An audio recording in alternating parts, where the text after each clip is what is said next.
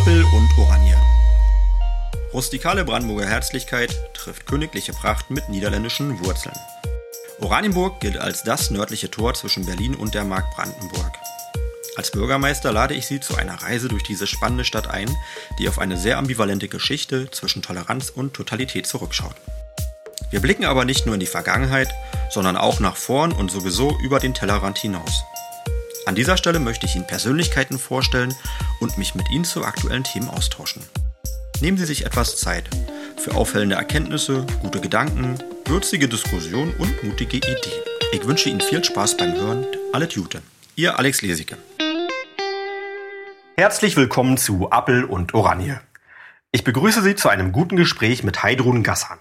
Heidrun Gassan ist Amtsleiterin für das Amt Grundstücks- und Gebäudewirtschaft. Sie betreut also die Liegenschaften der Stadt Oranienburg und damit deren laufende Verwaltung, aber auch Sanierung und Neubau unserer Gebäude. Angefangen vom Schloss bis hin zu Schulen und Kitas. Nach Jahrzehnten, in denen sie als eine Schlüsselfigur aktiv an der Weiterentwicklung von Oranienburg mitgewirkt hat und maßgeblich dazu beigetragen hat, aus Oranienburg eine Stadt mit mehr Lebensqualität zu machen, verabschiedet sie sich im Frühjahr 2023 in den Unruhestand. Sie hinterlässt ein sehr gut bestelltes Feld und kann so einiges aus dem Nähkästchen berichten. Für mich gehört sie zu den Persönlichkeiten unserer Stadt. Ich danke dir für deine Lebensleistungen, liebe Heidi, und freue mich auf unser Gespräch. Hallo Heidi und Gassan. Hallo Alex, ich grüße dich. so, traditionell fangen wir an mit unseren Eingangsfragen. Ich muss bloß kurz erwähnen, wir haben es sehr kalt in der Brandenburger Verwaltung. Äh, nicht nur in Oranienburg, ich glaube, es ist in allen Verwaltungen ähnlich kalt. Wir sind bei wir sind bei kuscheligen 19 Grad in der Verwaltung und wir fühlen uns immer noch wohl und können sogar dabei arbeiten. Manche sagen ja, bei 16 Grad kann man am allerbesten denken. Also können wir noch ein bisschen runterdrehen, ja? Wir können noch runterdrehen. Und für die Historiker, falls es jemand etwas später hört, wir sind also am 1. November 2022. Wir haben gerade Energiekrise und versuchen alle so ein bisschen unseren Teil dazu beizutragen. Und deswegen lernen jetzt gerade äh, deutsche Verwaltungsmitarbeiter ein Pullover im Büro zu tragen. Und wir haben alle Spaß dabei. So, das ist der Hintergrund. Heidun, ähm, deine Wirkungsstätte in Oranienburg, ähm, kann man das irgendwie äh, erfassen? Ähm, ich glaube, es ist die schönste Wirkungsstätte, die man in Oranienburg überhaupt haben kann, weil ich darf da arbeiten, wo andere für Eintritt bezahlen müssen nämlich im Schloss Oranienburg.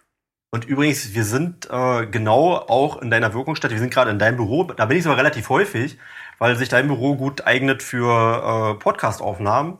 Und, und weil du sowieso in der Regel unterwegs bist auf äh, ja, Oranienburger Baustellen, deswegen darf ich hier ab und zu mal reinkommen und wir gucken gerade auf den wunderbaren Platz von den Raptoren, äh, den neuen Rugby, ja, neu, so neu sind sie jetzt auch nicht mehr, den Rugby-Platz und genießen so den Brandenburger Herbst. Ja, auch ein schönes Bauvorhaben, was ich mitbetreuen durfte im Jahr 2007 bis 2009, was errichtet wurde im Rahmen der Landesgartenschau. Hier haben wir auch viele Fördermittel für erhalten. Ich genieße es, jeden Tag hier raufzuschauen und äh, es ist immer wieder schön. Weil du noch einen ganz anderen Blick darauf hast. Ja. Ich habe auch überlegt, also also von meiner Seite, ob mir es gelingen wird, irgendwelche Bauvorhaben irgendwie besonders hervorzuheben. Aber ich glaube, da musst du mir dabei helfen, weil im Prinzip ja die ganze Stadt irgendwo sich ja einmal umgeklappt hat und du warst immer relativ nah mit dabei.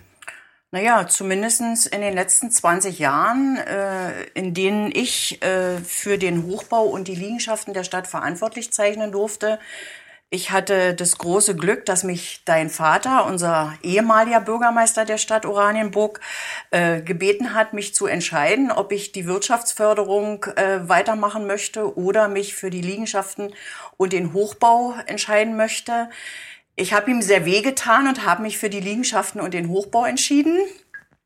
Aber ich habe es bis heute nicht bereut und er hat es mir auch nie übel genommen. Warum hast du ihn damit wehgetan? War beides wichtig? Na, weil ihm natürlich auch die Wirtschaftsförderung wichtig war. Die ist ja bei ihm geblieben mhm. und ähm, er fühlte sich, glaube ich, auch von mir immer in der Wirtschaftsförderung gut betreut.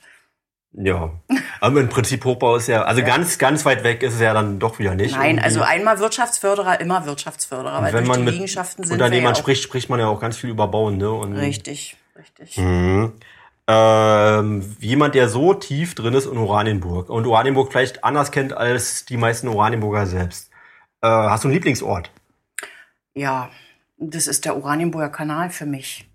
Das ist meine Joggingstrecke, die mir jetzt leider verwehrt wird. Jetzt laufe ich nach Tiergarten, erkenne oder erkenne dort dann jetzt auch schöne Ecken. Aber eigentlich ist es der Oranienburger Kanal um die Biberfarm herum, äh, was ich sehr häufig tue, was ich auch mit den Enkelkindern sehr häufig erledige, weil es einfach ein wunderschöner Naturort ist, den ich nie missen möchte. Aber es gibt natürlich auch genauso viel andere schöne Orte. Ähm, ich sag mal, wir fahren gern Fahrrad, wir sind gern Richtung Norden unterwegs, Liebenwalde. Also immer am Wasser irgendwo entlang. Das sind eigentlich meine Lieblingsorte in Oranienburg. Ich teile übrigens deinen Schmerz. Das war natürlich auch meine Joggingstrecke und man sieht mir leider auch an, ja. dass ich das ein bisschen vernachlässigt habe. Zum Hintergrund, gerade jetzt, also planmäßige Entschärfung, äh, ich nehme es schon vorweg, ist, glaube am 12.12., .12., auf jeden Fall im Dezember 2022. Da liegen nämlich zwei Bomben bei der Friedenthaler Schleuse. Und das ist auch der Oranienburger Kanal. Auf der anderen Seite gibt's ja noch den Oder-Havel-Kanal, wo die große Lenitzschleuse ist. Und der Oranienburger Kanal ist der, der nach von Sachsenhausen äh, vorbeigeht, äh, ich sag mal, vorbei an Kaufland Eden. und äh, ja, Richtung zur Schönauer Schleuse. Mhm. Das, Südstreift.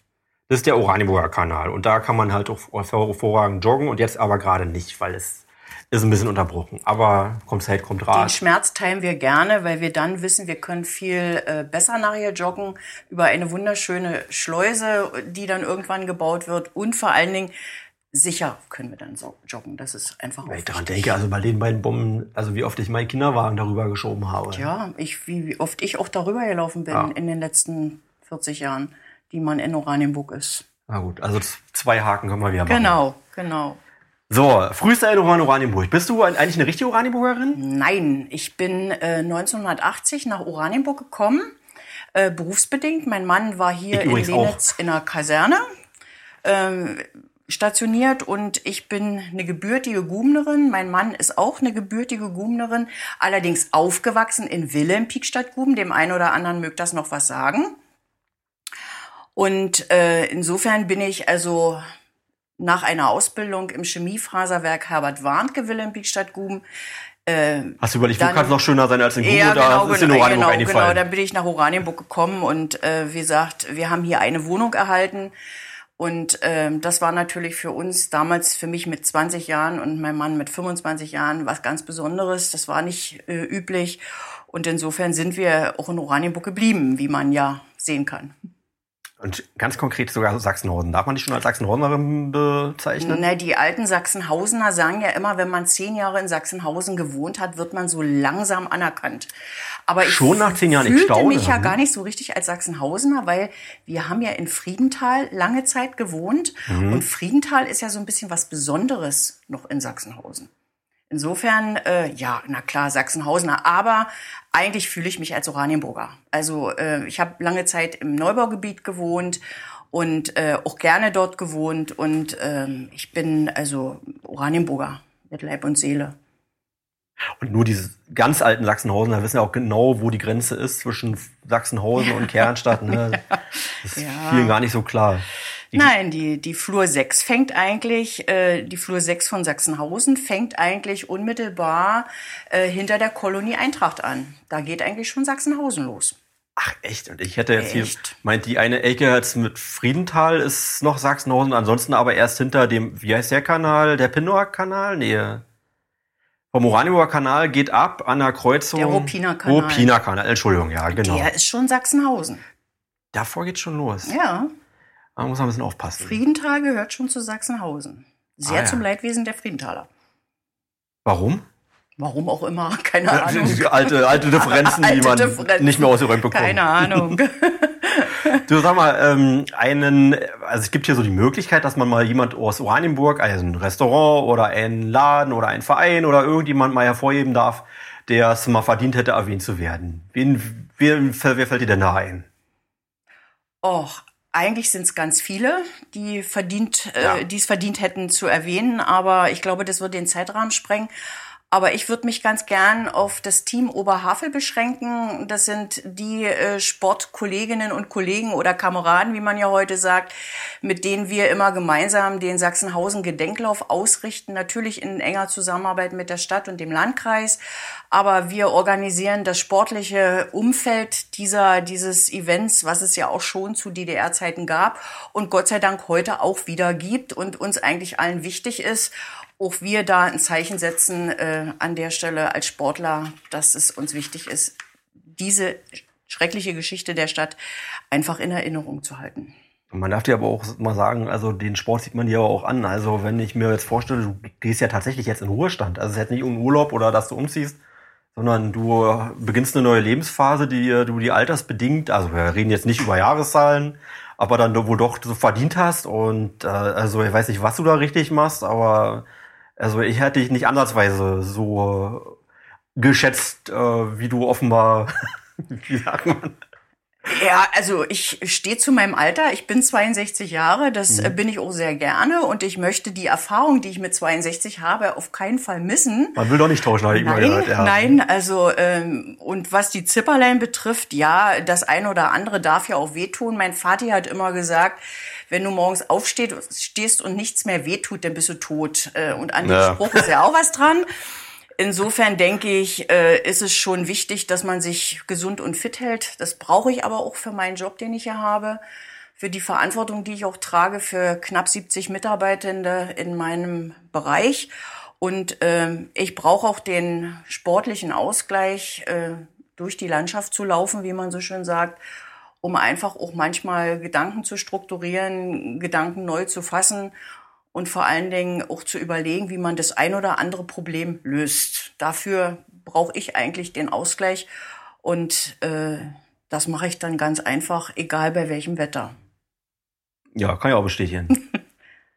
Äh, Sport, ähm, also alles, was so Konditionen irgendwie zu tun hat, das, ist so deins, ne? Naja, nicht nur. Laufen, ich meine, in, in meinem Alter muss man dann auch schon wieder ein bisschen was für die Muskulatur tun. Also einmal gehe ich dann auch für anderthalb Stunden in die Villa Vitale und gucke, dass die Muskulatur äh, auch dann noch an anderen Stellen bewegt wird. Ist der Altbürgermeister denn auch immer noch fleißig dabei? Eine Zeit lang war er da, aber... Weiß ich nicht. Ich habe ihn da noch nicht gesehen. Aber ah, er kann ja auch zu anderen Zeiten äh, in die Villa gehen äh, als ich.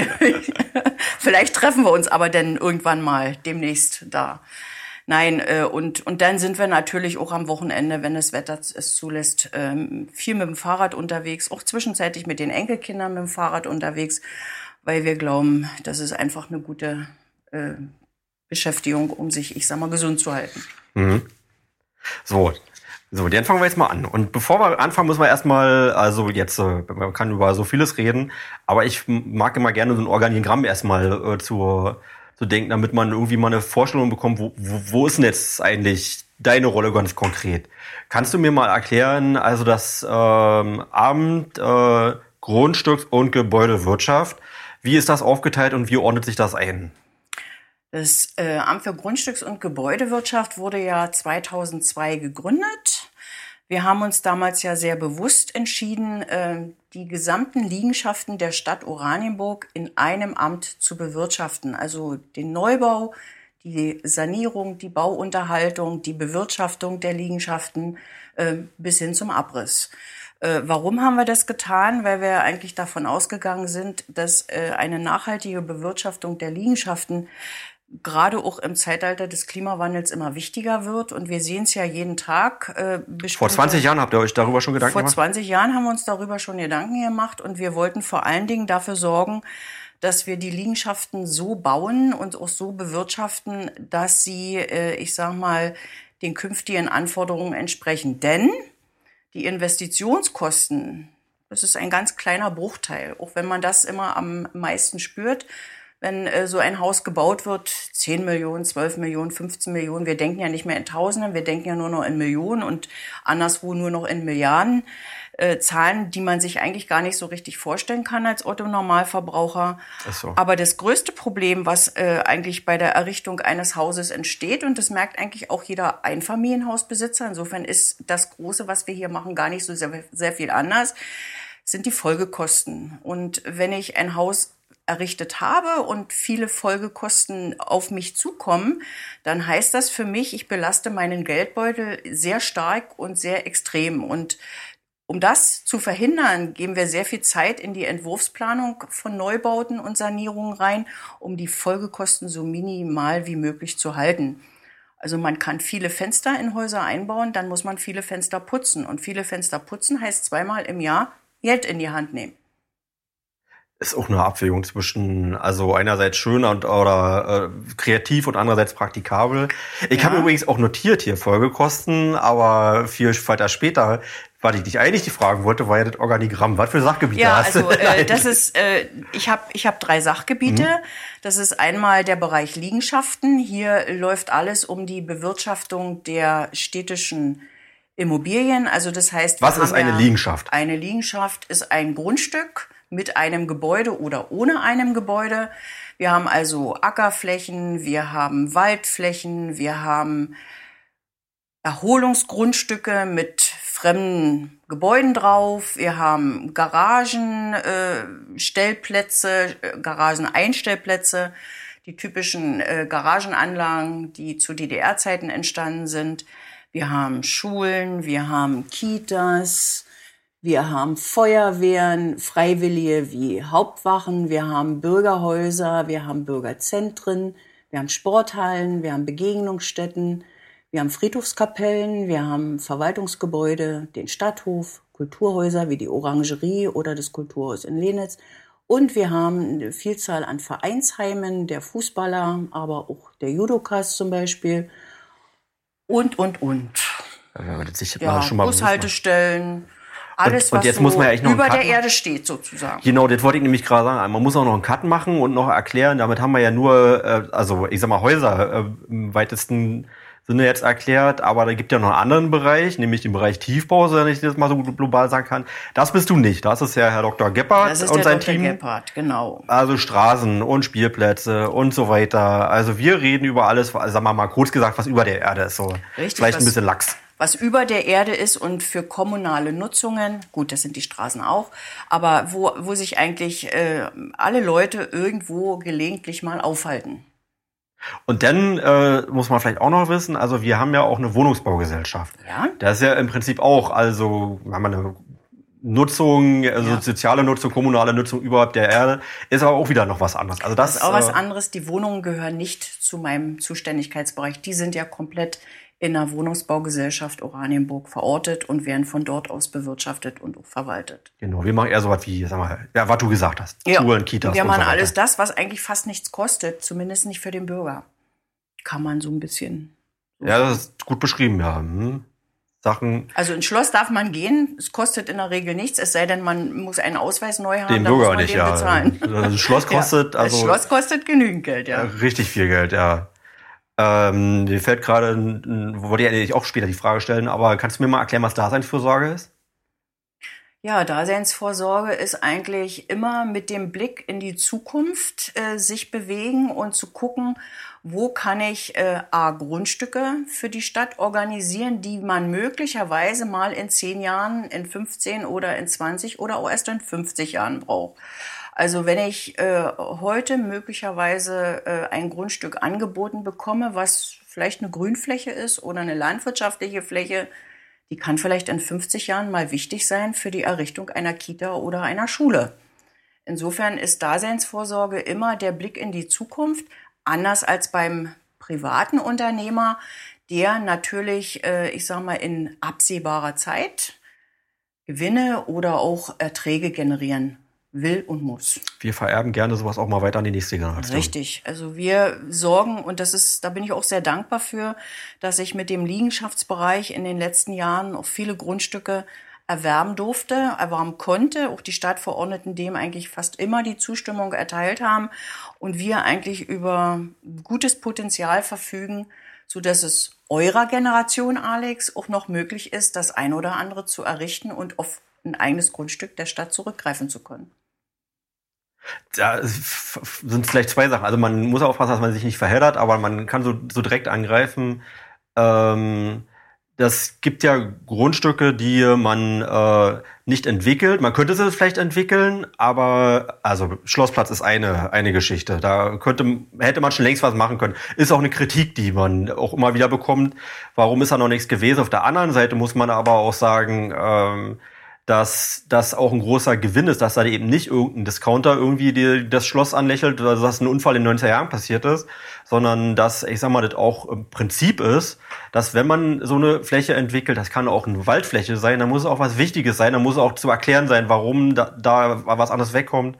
Das äh, finde ich sehr schlau. Und das andere Thema im Zusammenhang mit Daseinsvorsorge, ähm, ich habe mir mal erklären lassen. Also es ist ja auch schon im Prinzip, was wir ja seit Jahrzehnten so, so leben, ähm, dass, ähm, na, jetzt feiere ich mich gerade ein bisschen, ähm, dass ein großer Unterschied ist zwischen den Westkommunen und den Ostkommunen, beziehungsweise, also, dass die Ostkommunen die, die Chance hatten, aus Fehlern in den Westkommunen zu lernen. In den Westkommunen war es irgendwie bis zur Wende oft so gewesen, ähm, dass Grundstücke einfach verkauft wurden. Man hatte, konnte da, hatte eine Einnahme, konnte was finanzieren, aber das war, Grundstück war eben weg.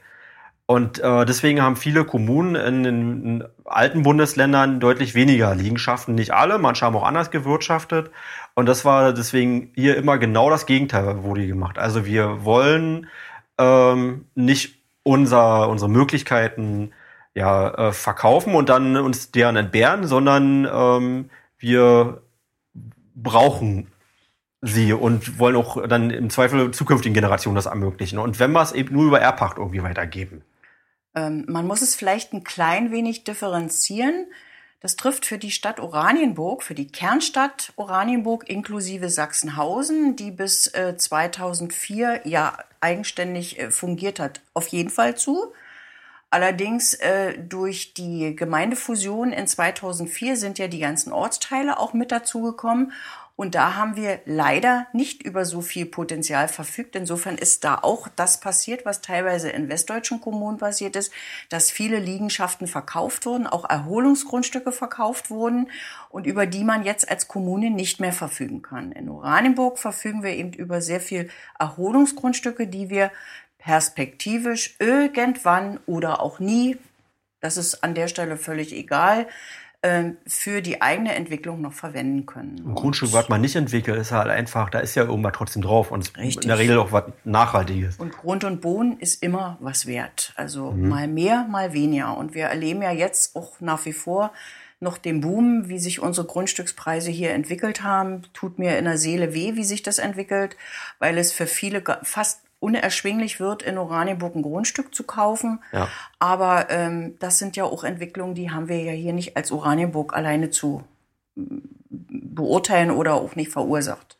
Es ist ja so, dass sich jetzt gerade ja, Grundstückspreise ja. innerhalb von fünf Jahren vervielfacht haben. Ja, ja, ja. ja. Naja, wir hatten, wir hatten äh, von 96 bis, bis 2005 ging es mal wieder relativ äh, stringent nach unten, so immer in Zehner-Schritten. Ach echt, ja? ja. Gab's das auch? Also ähm, das gab's auch, ja. Naja, klar, dann sind die, die, sind die Investitionspauschalen, die der Bund ja für Entwicklungen, äh, für Errichtung von Häusern gegeben hat oder auch Steuerermäßigungen sind weggefallen und dann sind natürlich auch Bodenpreise gesunken.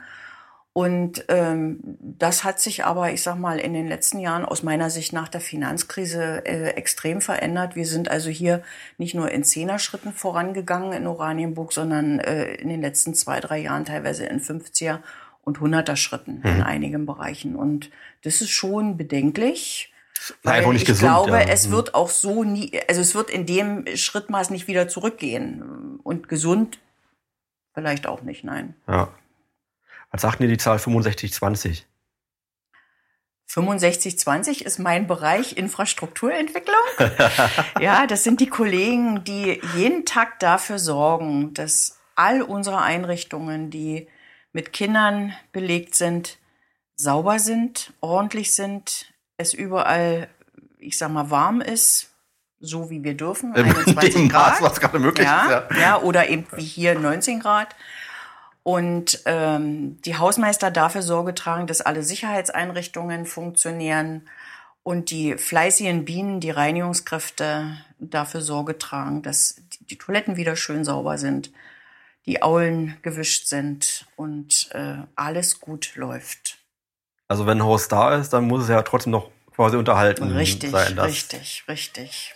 Ist quasi auch drin. Richtig. Okay. Und der Bereich sorgt dafür. Und natürlich äh, haben wir ja nicht nur eigene Reinigungskräfte, wir haben ja auch Fremdreinigungsfirmen bei uns im Einsatz. Auch die müssen gesteuert äh, und ausgeschrieben und gefunden werden. Und äh, auch da arbeiten fleißige Mitarbeiter, die dafür sorgen, dass immer wieder der Dreck, den unsere Kinder hinterlassen und den sie auch in Teilen hinterlassen dürfen, äh, wieder weggeräumt wird. Wie sieht's denn aus? Müssen wir, also sind die Oranienburger, haben wir ein sauberes Volkchen oder könnte man dann noch äh, besser Grundsätzlich, werden? grundsätzlich ja, aber Ja, aber Ja, aber ähm, ich sag mal, ich würde mir schon wünschen, dass die Eltern ihren Kindern gelegentlich beibringen, dass man nach dem äh, Toilettengang, sei es der Pipi-Gang oder sei es der etwas größere Gang, äh, auch gespült wird. Das äh, kommt äh, oft nicht vor. Und äh, wenn ich mir dann vorstelle, dass meine Reinigungskräfte jeden Tag die Häufchen da in den Toiletten wegräumen müssen und auch gelegentlich andere Schmierereien sich in den Toilettenanlagen befinden, dann äh, finde ich das nicht sehr schön und ich denke, das geht besser. Wenn man, wenn jeder darauf achtet, dass er eine Toilette ordentlich verlässt und hinterlässt, dann haben alle mehr Freude. Und dann müssen Eltern nicht zu Hause ihren Kindern oder von ihren Kindern hören, Mama, ich bin heute nicht zur Toilette gegangen, die war so dreckig. Es liegt nicht an unseren Reinigungskräften, muss ich immer wieder sagen. Es Ja. liegt meistens nur an den Nutzern. sollte, sollte eine Selbstverständlichkeit sein. Ja, aber bei der ja. Gelegenheit schöne Grüße an die Leute da draußen, Ja, ja, die sich persönlich mit unseren Hinterlassenschaften dann richtig, auseinandersetzen müssen. richtig. So, dann haben wir jetzt noch die 6565. Das ist das dritte Sachgebiet. Ja, das ist das, was eigentlich immer im, meistens im Fokus steht, Das stimmt, aber ja. alleine, alleine gar nicht funktionieren würde, ohne die 65-10er Leute, nämlich die Liegenschaftsleute, die zunächst erstmal dafür sorgen, dass die, die Liegenschaft vorhanden ist und die 65-20er, die nach der Herrichtung oder nach der Sanierung dann übernehmen und tagtäglich bewirtschaften. Die, äh, der Hochbau ist, steht natürlich insofern immer im Fokus, weil hier äh, die, die, die Schwerpunkte der Entwicklung eigentlich auch gesetzt werden. Also da geht's los mit einem Bauvorhaben oder mit einer Sanierung oder die Klospülung funktioniert nicht, die muss in Ordnung gebracht werden. Also wir haben ja die Bauunterhaltung und den klassischen Hochbau und äh, insofern haben wir da gut zu tun in dem Bereich. Was sind denn so gerade die prominenten Projekte?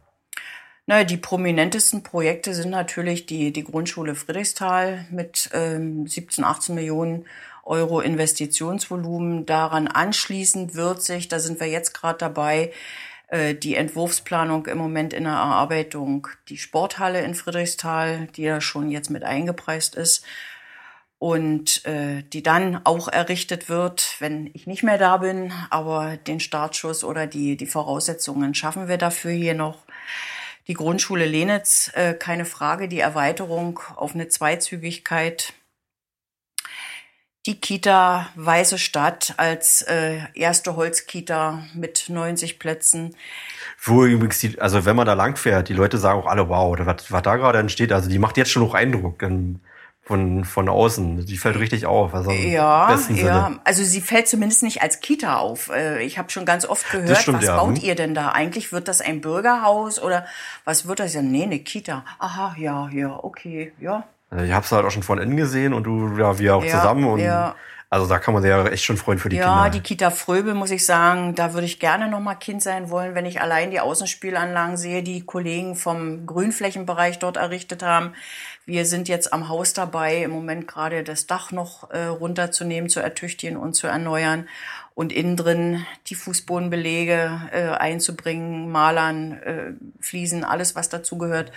Äh, Und ich denke, dass es da äh, im März dann spätestens, äh, ich sag mal, wird's glänzende Kinderaugen geben über das, was sie da jeden Tag erleben dürfen. Also das äh, ist schon schön. Also da möchte man gern noch mal Kind sein. Dann fällt mir noch ein, äh, das ähm, Zentralfriedhof, das Wirtschaftsgebäude. Das Wirtschaftsgebäude Zentralfriedhof. Wir sind im Moment gerade dabei, den Stadthof zu planen und zu konzipieren, der im Bereich der Lenitzstraße auf dem ehemaligen Klärwerksgelände für die Oranienburger entstehen wird. und äh, als eine zentrale Einheit, um in einer, in einer gewachsenen Stadt natürlich auch die entsprechende Technik äh, unterzubringen und auch einsetzen zu können. Äh, wunderschöne Bauvorhaben. Da kann man auch nichts sehen, aber nur weil man nichts sehen kann, heißt nicht, dass da nicht schon dran gearbeitet wird an dem das Projekt. Das ist richtig. Ne? Also bis man überhaupt was sehen kann, sind meistens bei uns schon drei bis vier Jahre vergangen. Das will man manchmal gar nicht glauben. Jetzt überlege, ob nee, die, die Schleife machen wir später. Machen wir erstmal nochmal. weil, weil man kann sich sofort verfallen, weil alles hängt natürlich mit allem so zusammen. Ja, ne? ja, ja, ja, ja.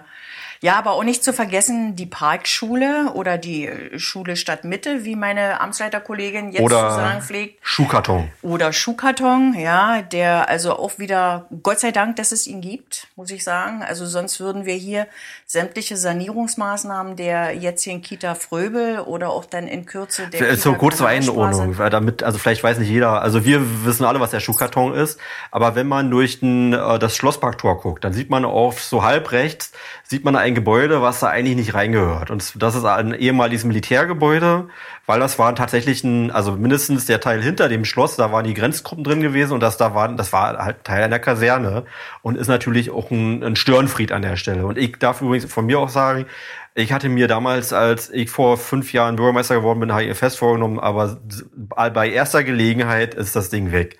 Und ich habe mich geärgert, warum das da schon so lange steht. Und es war, ich glaube, es hat keine zwei Jahre gedauert, bis ich dann vor dem Landrat vorsprechen durfte, beziehungsweise vom Denkmalschutz und musste Überzeugungsarbeit äh, dafür leisten, dass wir das vielleicht doch noch mal zehn Jährchen länger behalten, weil also ich glaube, inzwischen kennt es ja auch, also alle, die Eltern haben, oder viele, die Eltern haben, kennen das Gebäude schon, weil überall, wo saniert wurde, wird da eingezogen. Und also in einer Stadt, die so dermaßen ausgelastet ist, ist wie du sagst, gut, dass wir ihn haben. Also. Ne? Naja, und ähm, die Verhältnisse am Bau haben sich ja auch in den letzten Jahren stark verändert. Wir haben ja viele Sanierungsmaßnahmen unter laufendem Betrieb in den Einrichtungen durchgeführt.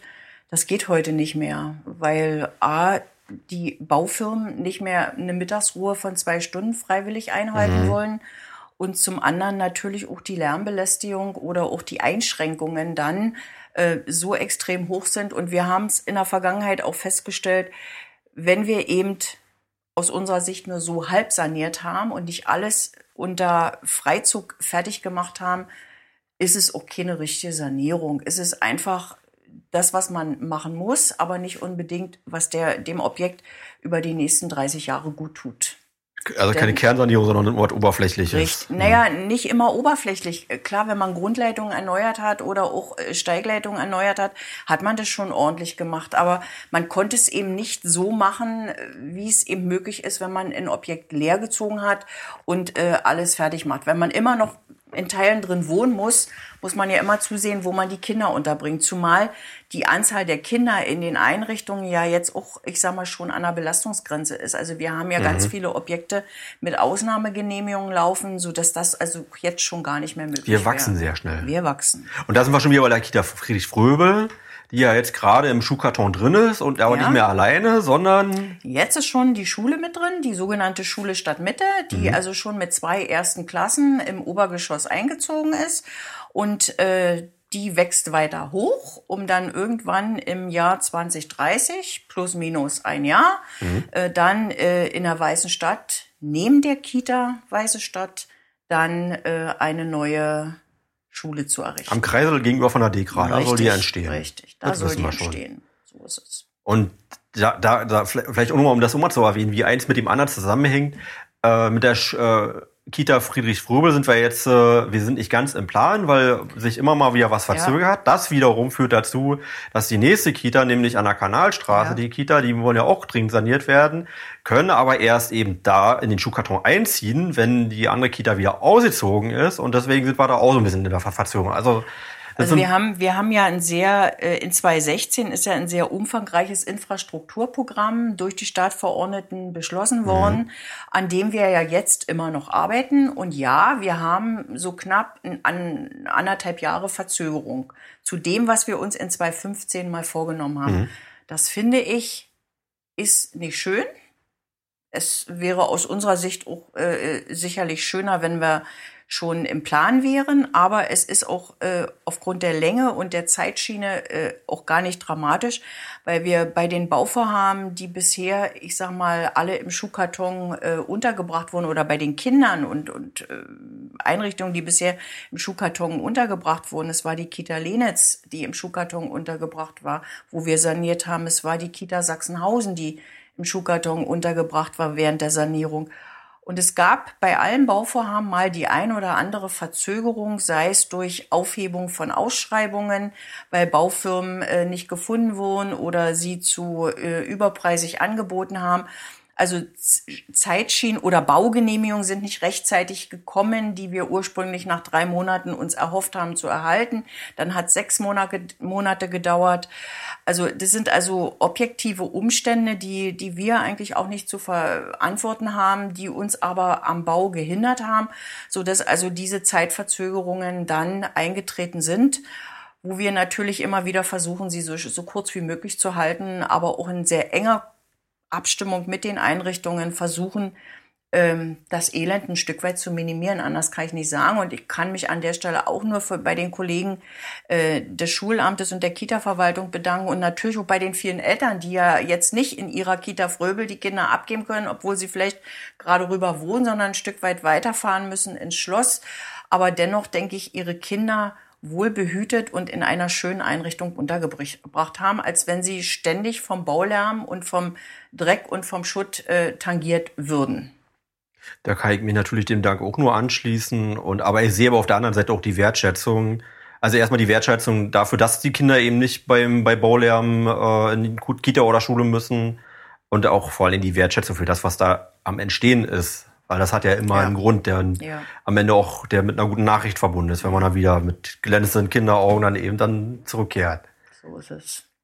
Ähm, ich würde gerne noch mal, jetzt haben wir die Sachgebiete durch, äh, nur noch mal, dass wir kurz noch mal erwähnt haben. Also äh, wir reden hier in Zahlen. Ne? Deine Zahl ist 65. Das ist äh, die, also quasi das Kürzel Fachdeutsch oder im, im Kontenrahmen ist es jedenfalls die 65 ähm, für den Bereich, ich sage jetzt mal Liegenschaften ähm, verkürzt. Dann gibt's aber auch noch die 60, das wäre Frau Rudolph, die macht Fördermittel. Richtig. Äh, die 61, das ist Herr Kelczynski und Herr Kelczynski, äh, mal grob äh, zusammengefasst Stadtplanung, so im, im weitesten Sinne. Ähm, nur damit wir nochmal erklären, was, was du jetzt alle gerade auch noch nicht machst. Also da gehört noch viel mehr zu dem ja. Bereich äh, bauen. Und dann gibt's den Bereich äh, 66, den hatte er ja schon erwähnt, das ist der Bereich Tiefbau. Und das alles ist, ähm, achso, jetzt gibt's ja noch, einen, noch einen Bereich. Äh, Wirtschaftsförderung. Die Nummer 80, genau. Ja. Den haben wir gerade wieder ein neues Amt gegeben, haben wir jetzt gerade einen neuen äh, Amtsleiter dazu bekommen. Und das ist, dann erklärt sich dann das Dezernat 3, ich sag mal ganz grob, äh, ja, Bauen statt Stadtentwicklung. Stadtentwicklung hat natürlich noch ein bisschen kompliziertere Namen, aber damit ist es eigentlich ganz gut erklärt. So, und da, da ist eben doch dein Bereich und das ist nicht der kleinste Bereich an der Stelle. Ja, es sind 66 Mitarbeiter, für den Wohl und Wehe ich verantwortlich zeichne. Ja. Und es ist auch eine gute Atmosphäre bei dir im Team übrigens. Das ist, äh, wir haben eine Mitarbeiterumfrage gemacht und also ich möchte mich erinnern, dass äh, ihr da auch positiv aufgefallen seid. Ja, äh, Schön. du kannst doch einfach mal so hinnehmen, ja. so. Äh, eine Frage, die hast du mir mit auf den Weg gegeben. Ähm, was ärgert dich in deinem Job als Amtsleiterin am meisten? Und die muss ich natürlich noch abrunden mit einer Gegenfrage. Und was hat äh, oder was macht dir am meisten Freude? Damit war das ein bisschen. Aber du hast bestimmt einen Grund, warum du mir diese Frage irgendwie mit auf den Weg gegeben hast. Na, ich fange mal, ich fange mal mit der Freude. Was mir am meisten Freude macht, ist, äh, wenn wieder eine Sanierung und in den Zeiten, wie wir jetzt im Moment bauen, ist also jede Baumaßnahme äh, eigentlich ein Highlight und jeder Vertrag, jeder Bauvertrag, den wir geschlossen haben, äh, umso mehr, weil ähm, Materialengpässe, krankheitsbedingte Ausfälle von Firmenmitarbeitern, äh, Fachkräftemangel, all das spielt sich ja im Moment auch bei den öffentlichen Bauvorhaben wieder.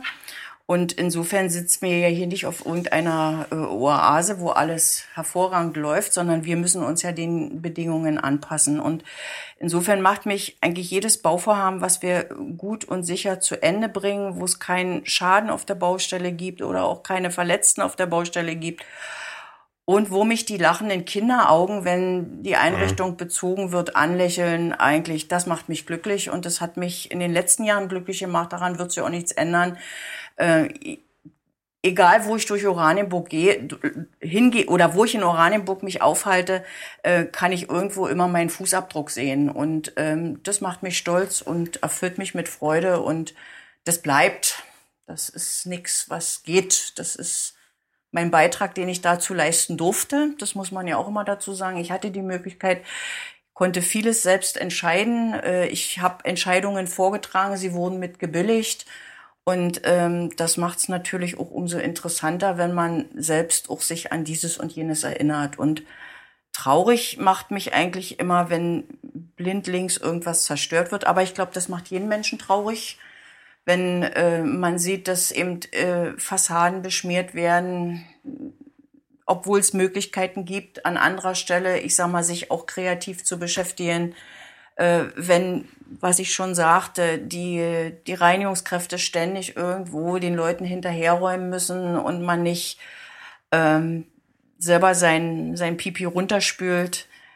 Mich macht aber auch traurig, wenn in der heutigen Zeit, wo wir eigentlich alle angehalten sind, Gas zu sparen, äh, es nicht gelingt, in den Schulen, dass die, die, die, die, die äh, Lehrer dann vielleicht auch mal darauf achten, dass die Heizkörper runtergedreht werden, wenn die, wenn die Schule zu Ende ist. So diese ein Stück weit Verantwortungslosigkeit und dieses ist ja alles Volkseigentum, so diese Sprüche aus DDR-Zeiten, die, die kommen gelegentlich immer noch rüber und das macht mich traurig weil ich glaube, wir sind eine Gemeinschaft, die eigentlich viel, viel mehr kann. Und am Ende gehen, reden wir auch über Geld. Ne? Wir reden immer über Geld, viel Geld. was wir, wir verbrannt haben. Viel, viel Geld, richtig. Also ich sag mal ein paar, paar kleine, kleine Projekte, die, also die Toleranzbank, also wenn du dich daran erinnerst, ähm, die wir aufgestellt haben beim Tolore, die wir haben jetzt aufgegeben. Also die, es wird regelmäßig äh, dermaßen zerstört. Also an dem Platz kann es nicht funktionieren, an dem Platz funktionieren eben offenbar Sache, die also massiv bei Vandalismus sicher sind. Also ja, das ja, ja. Ist natürlich ein fieses Eingeständnis. Äh, wir haben gehofft irgendwie, dass wir durch sowas auch gegensteuern können gerade, aber was mich auch traurig macht, ist, äh, wenn du bei Banken, da ist es immer so. Nein, ne? Was ist das Wichtigste bei Banken? Das Fundament, das die Bank äh, davor beschützt, in die Haare geschmissen zu werden. Also das teuerste, also darum sind Bänke so teuer. Mhm. Weil wir so Vandalismus sicher machen müssen. Ja. ich habe Lagerfeuer auf Bänken gesehen und äh, oder hier von unseren der Naschgarten von unserem Bürgerhaushalt. Das, mhm. Da kommt man ja auch oft vorbei und das, ich habe das Gefühl, das ist besser geworden an der Stelle und ich habe vor allem auch das Gefühl, dass das von vielen Leuten angenommen ist und viele Leute gerade den Ort wertschätzen. Aber am Ende, also Vandalismus ist in unserer Stadt ein riesengroßes Problem und Vandalismus ist eben auch, wie du sagst, hier von Pippi bis Müll, also ich ja. war am Wochenende bei einem, einem Spielplatz, am Freiheitsplatz. Also eine sehr, sehr, sehr gediegene Ecke. Und ähm, wir waren da mit den Kindern, haben eine kleine Radtour gemacht. Und äh, da ist ein Mülleimer, der ist leer und da ist eine Bank, die ist drei Meter daneben und um die Bank herum war alles voller Müll. Also nichts gegen den Freiheitsplatz, diese Szene kann sich überall in der ganzen Stadt ja. irgendwie genauso ja. wiederfinden. Und man fragt sich, warum, warum? Ja ich weiß, man macht dann irgendwie, es ist immer nur ein ganz kleiner Teil der Leute, die hier so sind und die, der Großteil sind ja ganz, ganz liebe Menschen und engagierte Menschen. Aber es ist nicht nur nervig, es ist äh, auch frustrierend, gerade für diejenigen, deren arbeitet ist und vor allem, es kostet unglaublich. Es kostet lächerlich viel Geld, was wir mit ja. Scherben zusammenkehren. Ja. Äh, also wir haben ja nun auch eine entsprechende Kehrmaschine im Bereich der Havelschule angefasst, um dort, ich sag mal, jedes Wochenende den, die Scherben der, der Jugendlichen wegzuräumen, die sich dort sehr wohlfühlen. Das dürfen sie auch. Aber man kann doch seinen Dreck in den Papierkorb schmeißen. Und das ist übrigens, also an der Stelle muss man es ja. immer mal so deutlich sagen, das ist auch keine Selbstverständlichkeit, dass junge Leute sich treffen dürfen auf dem Geländer einer Nein, Schule. finde ich in Ordnung. Also, aber das, das war damals ja auch, das war eine bewusste Entscheidung, dass man gesagt ja. hat, das ist, sind soziale, also das ist soziale ja. Infrastruktur, die soll ja auch genutzt werden, auch dann, wenn Schule nicht stattfindet. Bitte an der Stelle eben auch äh, Kinder und Jugend äh, freilassen. Aber dann möchte man natürlich auch, dass das dann auch verantwortungsvoll ja. genutzt wird. So ist es. Ansonsten macht andere Kommunen machen es äh, so, dass da, da wird dann halt einfach abgeschlossen. Ein schöner großer Zaun um, das ist immer sauber. Wir haben einen anderen Weg genommen und äh, wir appellieren ja nur. wir können, wir können nur weiter appellieren und äh, wir können nur hoffen, dass, dass der ein oder andere dann doch da mal irgendwann die Einsicht äh, erfährt in seinem Kopf und dann es vielleicht besser wird. Aber gut, äh, der Egoismus ist auch ein Stück weit stärker geworden. Das ist leider der Fall und vieles hat sicherlich auch in der Pandemie äh, dazu beigetragen, dass es, äh, ich sag mal, etwas sorgloser mit dem ein oder anderen Anvertrauten umgegangen wird. Naja, mhm. schauen wir mal. Wir arbeiten weiter dran, wir räumen es jeden Tag weg mit meiner Mannschaft. Ich fürchte nur, dass diejenigen, die das hören, in der Regel auch nicht das Problem sind. Mhm. Weil das sind eher reflektierte Menschen. Genau so. So, na gut, also angenehmere Sachen. Oder das heißt angenehmere Sachen, aber wie, man redet ja immer über die Sachen, die auch äh, nicht so funktionieren. Äh, erklär mir nochmal, du wolltest vorhin schon äh, anreißen, äh, warum dauern eigentlich, äh, also von der Idee, man hat eine Idee und erwartet, das könnte jetzt aber in einem halben Jahr dann auch eigentlich umgesetzt werden. Klingt ja nicht so kompliziert und man merkt, nee, wir reden hier manchmal über mehrere Jahre. Was ist das Problem oder was sind die Herausforderungen? Was sind die Sachen, die man nicht sehen kann? ja, wir hören ja, wir hören ja des Öfteren, äh, mein Gott, warum dauert das so lange, mhm. bis ihr da mal irgendwann eine Schule fertig habt oder einen Kindergarten fertig habt? Ähm, ja, das hängt einfach auch damit zusammen. Also ich gehe mal jetzt davon aus, der Bedarf ist festgestellt von den Kollegen der Kita-Verwaltung. Wir brauchen unbedingt eine neue Kita in dem Bereich XYZ. Wir haben ein Grundstück der Stadt, was verfügbar ist. Warte mal, das muss ich Und, vielleicht auch nochmal erklären. Also es gibt noch, also wo wir gerade bei Zahlen sind, 65 bist du, da gibt es noch den Bereich 40. Ja. Und das ist quasi der Bereich, die äh, kontrollieren, oder äh, prüfen, ob wir genug Kita und äh, Grundschulen ja, haben. Ja. Insbesondere Kita und Grundschulen. Warum die beiden? Weil wir als Stadt da in der Pflicht sind. Anders als bei weiterführenden Schulen, da ist es eher der Landkreis. Richtig. Und äh, die, die, uns muss ja irgendjemand sagen, sind wir eigentlich gut aufgestellt oder brauchen wir mehr oder weniger Schulen? Und äh, das ist ja nicht so leicht zu, zu prüfen, weil natürlich das auch eine Frage von Prognosen ist. Also werden wir tendenziell mehr Leute und wenn wir mehr Leute werden, werden es dann auch mehr junge Leute, die vielleicht auch Kinder mitbringen oder geht es vielleicht in eine ganz andere Richtung? Und beides passiert ja auch im Land Brandenburg ja. in verschiedene Richtungen. Und dann, die machen den Bedarf und ja, also am merken, wir haben also in unserem Fall eher zu, zu wenig Schulen und Kitas und dann kommst du ins Spiel. Ja, und dann kriegen wir in der Regel eine Bedarfsanforderung. Äh, wir haben dann meistens im Vorfeld schon abgeprüft, gibt es ein Grundstück, was dafür geeignet ist. Mhm. Wir haben dann auch schon abgeprüft, haben wir noch eine Leerstand, ein Leerstandsobjekt oder eine leerstehende Einrichtung, die wir möglicherweise dafür nutzen können, die wir sanieren können und dann äh, herrichten können.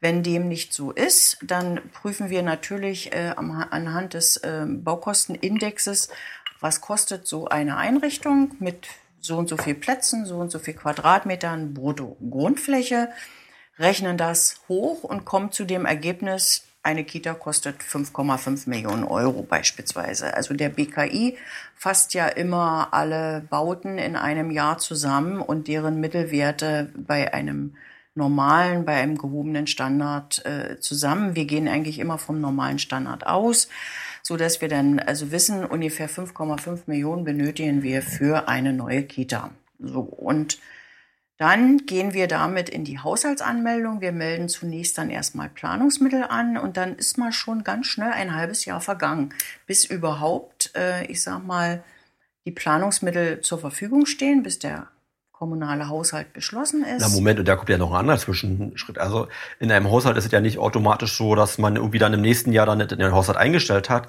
sondern es gibt ja auch viele andere Wünsche noch aus vorherigen Zeiten. Also Zum in der Beispiel. Regel. Ich gehe mal aber davon aus, diese Pflichtaufgabe wird der Bürgermeister als notwendig ansehen. Kita und, und Grundschulen sagt, werden ja, immer also nach vorne meldet, geschoben. Aber meldet dann, bitte Haushaltsmittel an. Ne? Genau. Ne? Das tun wir dann. Und wir melden sie natürlich nicht nur in einem Jahr an, wir melden sie in der Regel über zwei bis drei Jahre an. Aber, aber worauf ich hinaus wollte, ist, wenn, wenn wir jetzt für das nächste Jahr auf einmal merken, wir brauchen unbedingt noch, äh, wir müssen sofort anfangen, müssen unbedingt äh, Kita und Grundschule irgendwo erweitern, dann ist ja, gab es ja für das ja auch schon andere Haushaltsanmeldungen, die müssen sich dann also am Ende priorisiert man immer. Richtig. Und wenn du etwas auf Platz 1 setzt, dann hast du automatisch den bisherigen Platz 1 auf Platz 2 runtergesetzt. Richtig. Darüber muss man sich einfach auch immer bewusst sein. Und normalerweise im Idealfall, wenn man eine Haushaltanmeldung macht, macht man sie nicht für das nächste Jahr, sondern der Haushalt, der hat eine weitere Perspektive, Mindestens vier Jahre. mindestens vier Jahre. Also würden wir, wenn wir den Bedarf jetzt erst entdecken, theoretisch erst in vier Jahren das äh, mit reinmachen in den Haushalt. Richtig. Der Und- dann erst aber im nächsten, in diesem Jahr für das nächste Jahr beschlossen wird. Richtig. Und dann wären, würden mal ganz schnell acht Jahre vergehen, bis wir überhaupt so eine Einrichtung errichtet hätten. Wenn wir alles korrekt machen würden. alles korrekt Aber machen wir sind ja fix. Naja, äh, ob das immer so gut ist, äh, lasse ich dahingestellt, weil es bleibt ja auch anderes liegen, weil auch die Ja. Personalkapazitäten sind ja endlich in, in einer Verwaltung. Und wenn wir also dann diese, diese Feststellung getroffen haben, die Haushaltsmittel entsprechend angemeldet haben, dann gehen wir in den Planungsprozess. Und dann haben wir natürlich als allererstes zunächst erstmal ein Planungsbüro zu finden. Das finden wir nicht mehr, indem wir sagen, Meier, Schulze, Lehmann, kommt mal her, macht mal einen Vorschlag, was kostet der Spaß, sondern wir müssen zwischenzeitlich auch die Generalplanerleistung EU-weit ausschreiben. Schon alleine so ein Verfahren ist in der Regel zwischen einem Dreivierteljahr und einem Jahr anzusetzen. Und wenn wir dann den Generalplaner gefunden haben in einem Auswahlverfahren, gehen wir dann erstmals in den Planungsprozess. Dann Wir brauchen ein, ein Jahr, um, nur um denjenigen zu finden, der, Richtig. und das, Der die also ich sag mal, man kann vielleicht auch mal Ja. nebenbei sagen, nicht alles ist super an der deutschen Bürokratie. Na, wir sind öffentlicher Auftraggeber und, Und wir halten haben uns an uns unsere Gesetze. an unsere Gesetze Ja. zu halten. Und unsere Gesetze sagen beispielsweise, wenn ein Bauvorhaben so und so teuer ist, haben wir das EU-weit anzukündigen und auch auszuschreiben. Und genauso haben wir bestimmte Bauleistungen, die einen bestimmten Wert haben, EU-weit auszuschreiben, Mhm. beziehungsweise jedes Los am Bau, am Hochbau, und es sind so zwischen 23 und 25 Baulose, sind äh, öffentlich, beziehungsweise teilweise sogar EU-weit aufgrund ihrer Größe und ihrer Umfänglichkeit auszuschreiben. Da haben wir ja immer noch nicht einen Sandkorn Da bewegt. haben wir noch nichts bewegt, nur Papier. Na, und mittlerweile digital sind wir ja auch unterwegs. Ne? So, aber wenn wir dann den Generalplaner haben und wir in den Planungsprozess einsteigen, dann ist eigentlich die wichtigste Planungsphase natürlich die Vorplanung und die Entwurfsplanung. Dort werden die Stellschrauben für die künftigen Bewirtschaftungskosten gelegt. Und da achten wir als Stadt sehr, sehr genau drauf. Und das ist das, was ich sagte mit der Nachhaltigkeit. Uns ist es eben wichtig, äh, nicht preiswerte oder billige Investitionskosten zu haben, sondern es ist wichtiger, im Bereich der Investitionskosten möglicherweise etwas mehr Geld auszugeben, um es in den Folgekosten zu sparen, also bei der Sagst du mal Bewirtschaftung. ein Beispiel? Na, ich hatte das schon gesagt mit den Fenstern. Mit den Fenstern. Hm? Also wenn ich viele Fenster und eine komplette Fensterflächenfront habe, habe ich A, viele Fenster zu putzen und äh, ich habe sie natürlich auch instand zu halten und, und, und. Aber ich habe zum Beispiel bei Treppenanlagen, wenn ich, ich sag mal, äh, hängende Treppen einbaue, wo der Dreck links und rechts runterfällt, das sind also äh, Sachen, die baut man so nicht. Also da bemühen wir uns schon sehr. Wir, uns ist es also nicht wichtig, die, das architektonische Highlight für einen Funktionsbau zu sichern. Kann man tun, kostet viel Geld, aber kostet auch in der Folge viel Geld. Sondern uns ist es wichtig, äh, dass wir, ich sag mal, einen Funktionsbau errichten. Denn wir errichten ein Haus in der Regel, wenn wir massiv bauen, für 80 Jahre. Das soll auch 80 Im besten Jahre Fall sieht es daneben auch noch gut aus. Also Ja, das ist uns ja auch gelegentlich auch gelungen. Ja, das ist uns auch gelungen.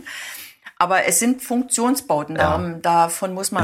Linie. Wir, wir bauen eben nicht äh, äh, ein, äh, ein Schloss oder irgendwas anderes. Das haben wir ja hier.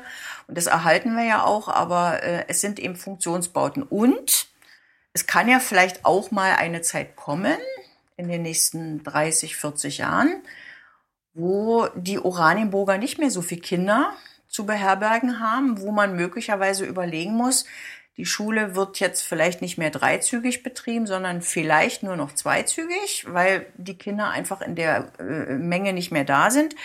Dann hat man auch die Möglichkeit bei so einem Bau, und da achten wir eigentlich schon jetzt äh, in der Errichtung drauf, möglicherweise andere Funktionen mit reinzubringen. Warum nicht eine Begegnungsstätte noch mit integrieren oder möglicherweise ein Teil äh, der, der äh, Einrichtung äh, zum Pflegeheim umfunktionieren oder betreutes Wohnen oder, oder, oder. Denn wir wissen ja, wir werden alle älter. Also das wird alles schon bedacht Das bei, bei Neubau. wir bei den Neubauvorhaben sehr wohl, ja. Mhm. Natürlich muss man dann noch mal umbauen, geht nicht anders. Man braucht auch dann eine Baugenehmigung, eine Nutzungsartenänderung. Aber man kann diese Bauvorhaben dann so etablieren. Und vielleicht bleibt es auch noch 50 Jahre genauso, aber Ja, auch das. ne? ist besser, man hat eine Option. Man hat eine Option, das ist wichtig. Ne? Ja, und äh, wenn wir dann die Planung äh, soweit vollendet haben, neben den Zustimmungen und eine sehr enge Beteiligung auch der Fachämter, die müssen ja dann natürlich einziehen und die äh, müssen das, die Einrichtung auch, auch so vorgesetzt bekommen, wie sie sie brauchen, wie ihre Funktionen äh, dann auch funktionieren müssen. Äh, Dann werden wir einen Planungsbeschluss der Stadtverordneten herbeiführen. Da stellen wir dann in der Regel dieses Bauvorhaben nochmal in epischer Breite vor und kriegen dann auch die Zustimmung, wenn es alle Vielleicht schon noch wollen. ein paar Hinweise. Ein paar Hinweise, Wahrscheinlich Anregungen, sogar. Anregungen und Bedenken. Und dann gehen wir in die Baugenehmigungsphase und die kann dann schon mal ein Jahr dauern, weil auch die Personaldecke und äh, der, das Fachpersonal im Landkreis nicht unendlich verfügbar ist und auch manchmal die Bauunterlagen nicht komplett äh, perfekt eingereicht werden, Nachforderungen notwendig sind. Brandschutzprüfungen noch nachgeholt werden müssen und, und, und. Also ich sag mal, Du, aber da sind doch zwei Effekte, die kann ich jetzt schon beobachten. In der kurzen Zeit, relativ kurzen Zeit, die hier dabei sind. Also ich erinnere mich, am Anfang hieß es immer drei Monate dauert eine Baugenehmigung. ja, davon sind wir lange weg. Was heißt lange? Ich bin ja noch Also, nicht so lange da. Also, ja, ja, aber, ich sag drei mal, Monate in klingt ja heute schon fast utopisch. In drei Monaten ist es äh, fast nicht mehr zu schaffen und äh, also es ist nicht mehr zu schaffen, aus unserer Sicht zumindest nicht. Und wir sind schon froh, wenn wir nach sechs Monaten eine Baugenehmigung erhalten. aber neun bis zwölf Monate sind auch ganz normal. Das ist das Normale. Und, und also zwei Sachen, die, die kann, kann ich da erkennen. An beiden sind, will niemand irgendwie mit dem Finger zeigen, also und zeige mal vier Finger zurück. Aber also was ich ganz toll sehen kann, ist einerseits Bürokratisierung, also Brandschutz ist ein Ja, schönes Thema. Ja. Also wir machen uns das Leben auch wirklich nicht leicht, also wir Deutschen. Und das zweite ist also der Fachkräftemangel, beziehungsweise die Demografie. Und jetzt geht wieder eine wertvolle Mitarbeiterin. Ähm, so frecherweise, das, das ist schon also auch wirklich ein Trend, den man auch gesamtgesellschaftlich sehr, sehr ernst nehmen muss. Naja, es ist ja auch in den Ingenieurbüros. Äh, da gehen auch viele ältere Kollegen, die seit Jahren äh, im Bereich Haustechnik auch äh, agiert haben. Also wir planen ja nicht selbst äh, als Stadt. Wir geben ja all unsere Planungsleistungen für die einzelnen Leistungsphasen raus in die freie Wirtschaft, also an äh, Ingenieurbüros beziehungsweise an Generalplaner wo denn die gesamte Couleur der Hochbauplanung abgebildet wird. Ich glaube, zwischenzeitlich sind es auch zwölf Ingenieurleistungen, die äh, an so einem Hochbauvorhaben beteiligt sind, neben der ganz normalen Architekturplanung, der Haustechnikplanung, Elektro- und äh, Heizung, Lüftung, Sanitär, Heizung mittlerweile mit zunehmender Tendenz, auch mit Gebäudeleittechnik. Gebäudeautomation ist ja auch ein Fachgebiet zwischenzeitlich äh, im Bereich der Haustechnik. Dann gibt's den Brandschutzaufsteller, den Brandschutzprüfer, dann gibt's den Statiker, den Statikprüfer, dann gibt's den Energieberater, dann gibt's den äh, Sicherheitskoordinator und, und, und. Also wir haben die Außenanlagenplanung am Start, dann haben wir die, ähm, die Innen, also die, die, die Innenarchitektur, also auch die Planung der, der, der Möblierung ist ja heute auch mit Einbaumöbeln wird vieles äh, äh, errichtet. Also wir haben eine Vielzahl an Ingenieurbüros bei so einem Bauvorhaben zu koordinieren, um dann, ich sag mal, das fertige Werk dem Nutzer zu übergeben und dann darf der auch noch glücklich sein, was wir da fabriziert haben. Und alle sind natürlich immer im Vorfeld mit zu beteiligen. Also es ist sehr viel Steuerungs- und Leitungstätigkeit, was natürlich Otto Normalverbraucher gar nicht sieht. Aber Das alles im Hintergrund du passiert. hast am vorhin auch erzählt, also was das für, für bewegende Momente ist, so, so ein Richtfest oder wenn dann äh, vielleicht eine Kita oder eine Schule übergeben wird an so ja, äh, Kinderaugen. Ja, Und dann Ja. ist, ist ja immer so die ganze Szene, oder vielleicht auch nur ein Teil der ganzen Szene auch immer anwesend. Das sind ja wirklich kleinere Volksfeste, die dann dabei sind. Da wird einmal bewusst, also wie viele Menschen da ihre Gedanken und ihr, ihr Können und Wissen damit dazu geben müssen, damit dann ja so ein Gebäude mit dem Charakter dann auch dann wirklich dann zu sehen ist. Und haben wir ein paar schöne Feste auch erinnern können und ein paar stehen ja auch wieder bevor. Sag mal, ein Thema, ähm, was jetzt gerade aktuell, vielleicht wird ja auch mal wieder besser, äh, aber gerade gehen die Baupreise jetzt auch noch durch die Decke, so dass Kalkulationen, also man, wir scheinen uns wieder ein bisschen an die Gewöhnt zu haben an Kalkulationen oder vielleicht ist es sogar so, dass die Preise sich so, so ein bisschen langsamer wieder äh, ja, also mindestens mal auf dem Niveau halten und dann, wenn man nur von den Preisen jetzt die mal wegdenkt, dann ist ja die nächste Frage auch ein Problem, was, wir, was ich vor fünf Jahren noch nicht so kannte, dass man also nicht damit rechnen muss, dass alle Baumaterialien auch verfügbar sind.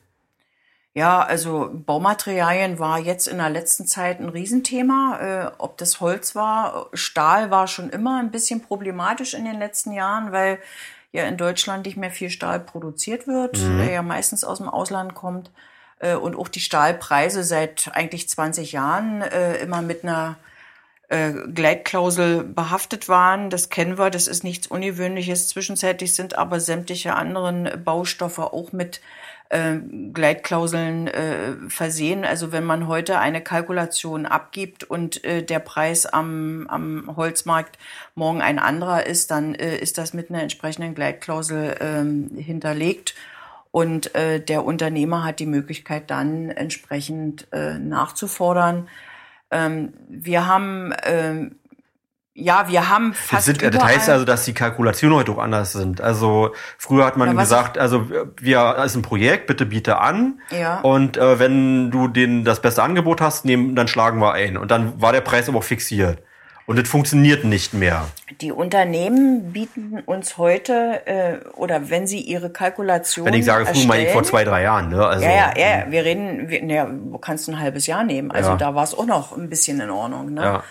Ähm, aber durch den Ukraine-Krieg hat sich also ganz, ganz viel verschoben. Vermutlich aber auch durch die Pandemie in China hat sich mhm. noch mehr verschoben. Mhm es gibt also ganz viele Probleme bei der Lieferung von, von, von Chips, also für die mhm. Gebäudeautomation. Da macht sich das deutlich bemerkbar, dass wir da nicht rechtzeitig die Teile ranbekommen oder die Unternehmen es nicht rechtzeitig kriegen. Und Fahrstühle sind ein Riesenproblem, die fertigzustellen und in Betrieb zu nehmen. Von den Sanierungen, die die Bahn gelegentlich zu äh, erledigen hat, gar nicht ganz mal von abgesehen. Die sind ja schneller wieder kaputt, äh, als sie äh, heile gemacht sind. Und ähm, das wird uns auch noch die nächsten Jahre, denke ich, begleiten. Das wird nicht viel, viel besser werden. Mhm. Und ähm, ich hoffe nicht, dass wir einen so strengen Winter haben, dass es also hier noch gerade bei den Unternehmen Abschaltungen gibt, so dass also noch weitere Materialien am Bau nicht zu erhalten sind. Also Tondachziegel gibt es zwischenzeitlich schon nicht mehr, weil die ähm, Unternehmen die Preise nicht mehr sichern können und, und, und. Also gut, wir müssen uns den Bedingungen stellen, wir müssen uns auf Alternativen auch einstellen.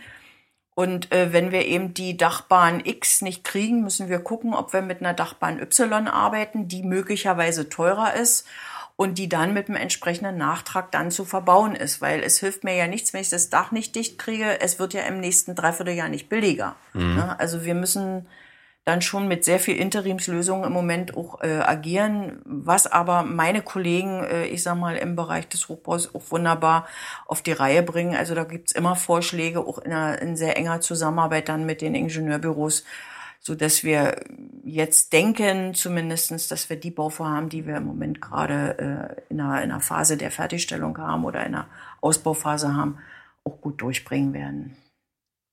Ich habe auch irgendwie immer das Gefühl, ich weiß nicht, ob mich das täuscht, wenn, dann ist es eine schöne Täuschung, dass äh, also den Beteiligten, sag ich mal, so soziale Gebäude, so öffentliche Gebäude immer ein bisschen mehr auch noch am Herzen legen, also auch den Ingenieurbüros irgendwie.